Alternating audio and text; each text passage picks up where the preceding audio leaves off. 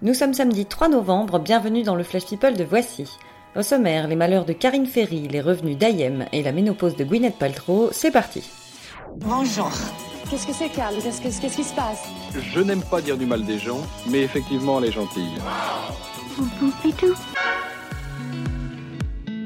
Usée par les attaques de fanzouz, Karine Ferry a fermé son compte Twitter. L'animatrice n'en pouvait plus des commentaires d'anonymes prêts à tout pour défendre Cyril Hanouna, qu'elle a mis en demeure pour avoir diffusé de vieilles photos d'elle dénudée dans Touche pas à mon poste. Winter is coming entre les animateurs de TF1 et C8. David Hallyday n'en finit plus d'encaisser les coups.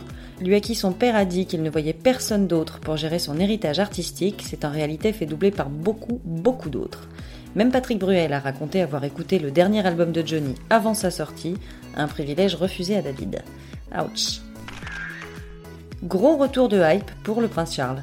Déjà couronné homme de l'année par le magazine GQ en septembre, celui qui fêtera ses 70 ans le 14 novembre fait pour la première fois la une de l'édition anglaise du Vanity Fair. Il n'est jamais trop tard pour devenir une icône fashion.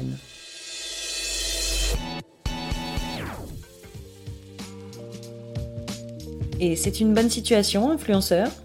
Pour Ayem, c'est même une très bonne situation. L'ex de Secret Story a admis toucher entre 70 000 et 100 000 euros pour faire la pub d'un produit minceur sur les réseaux sociaux. S'engraisser tout en perdant du poids, on dit bravo, c'est finement négocié.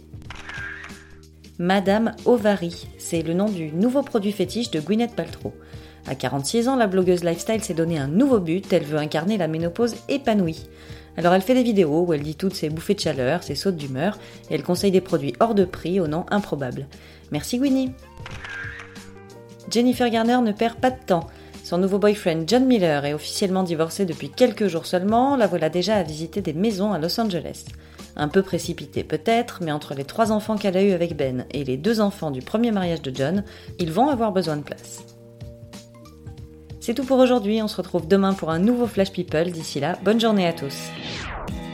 Dans l'histoire, il y a un début, un milieu et une fin. Maintenant, vous savez. Merci de votre confiance. À bientôt, j'espère. Ciao, bambine.